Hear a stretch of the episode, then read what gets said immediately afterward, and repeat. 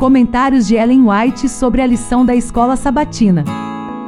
Hoje é domingo 23 de julho e antes de mais nada eu quero desejar a você uma semana abençoada na companhia do nosso Senhor e Salvador Jesus Cristo. E o tema do dia de hoje é Aproximados em Cristo. Voltando-se para os gentios em Antioquia da Pisídia, Paulo e Barnabé não deixaram de trabalhar pelos judeus de outras partes, onde quer que houvesse oportunidade de ser ouvido. Posteriormente, em Tessalônica, Corinto, Éfeso e outros importantes centros, Paulo e seus companheiros de trabalho pregaram o evangelho tanto a judeus quanto a gentios. A partir daquele momento, porém, suas principais energias foram direcionadas para o estabelecimento do reino de Deus em território gentílico, entre povos que tinham pouco ou nenhum conhecimento do verdadeiro Deus e de seu filho.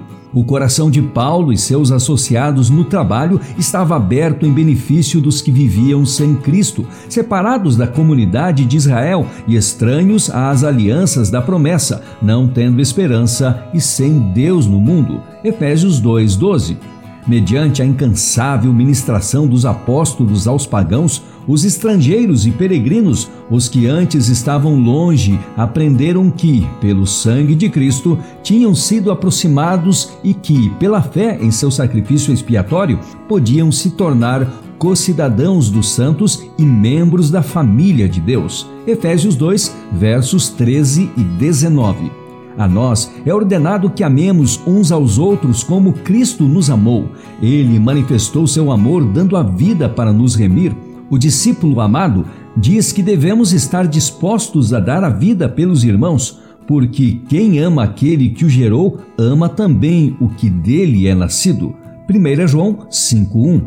Se amamos a Cristo, amaremos também aqueles que a ele se assemelham na vida e no caráter. E não somente isso, mas haveremos de amar aqueles que estão sem esperança e sem Deus no mundo. Efésios 2:12. Foi para salvar os pecadores que Cristo deixou seu lar no céu e veio à terra para sofrer e morrer. Por isso ele se cansou, se angustiou e orou, até o ponto de, com o coração partido e abandonado por aqueles a quem veio salvar, entregar sua vida no Calvário.